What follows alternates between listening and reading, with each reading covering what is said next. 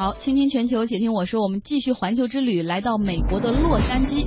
现在呢是西海岸时间午夜的零点三十八分。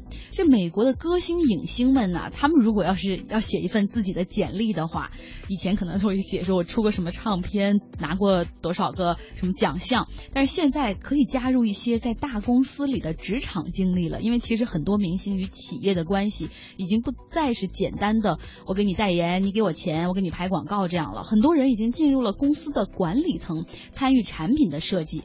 比如说，最近就有一位黑人歌手，当然他也是演员，同时还是主持人，Nick，呃，Nick Cannon，他呢就宣布加入美国电子产品的销售商 Radio Shack，去担任这家公司的首席创造官。Nick Cannon 呢，他出演过不少美国电影，比如说《美国之子》啊，《一球成名二》啊，当然也唱过歌，还做美国达人秀的主持人。但他还有一个比较大家知名的头衔，就是 Maria Carey 的前夫。那他唱的歌怎么样？我们来听听 Nick 的表现。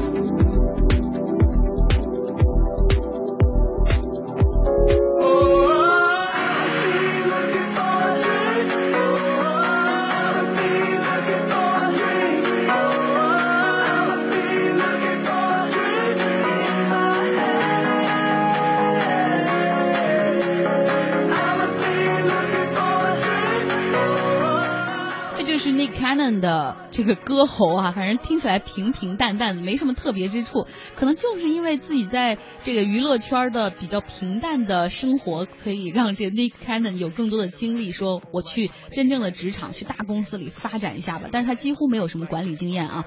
那他呢，将在这家电子产品的销售商这家公司里面负责独家产品代理的相关业务，会跟一些大的厂商去谈一下独家代理的工作哈。他希望呢，能够把 Radio Shack 这个平台打造成为用户一定必须去的一家电子产品的商店。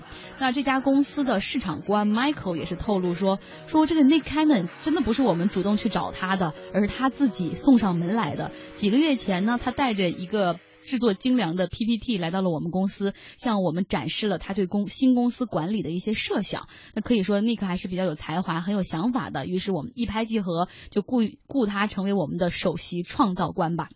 不过啊，这个加州大学营销学的教授。则是给 Nick 和 Radio Shack 这家公司泼了盆冷水。他说明星做这个企业的高管和公司业绩能否提升，真的没有一毛钱的关系。因为这明星能够出多少力，还取决于他们最后的态度是不是玩票。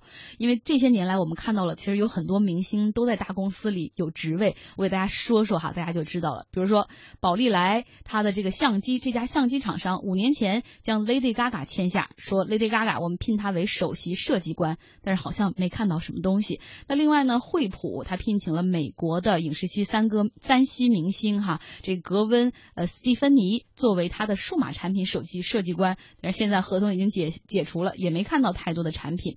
另外，Justin Timberlake 他呢曾经在二零一一年担任 MySpace 的特训营销员，但是这家公司现在业务是急剧萎缩。这 Justin Timberlake 的表现呃也没什么可说的地方哈。黑眼豆豆去年开始担任 Intel 的。的创新总监目前没有什么太多的进展。那另外呢，彪马也是聘用 Rihanna 这个著名的歌星去担任他们的首席创新设计官，产品好像也没见到。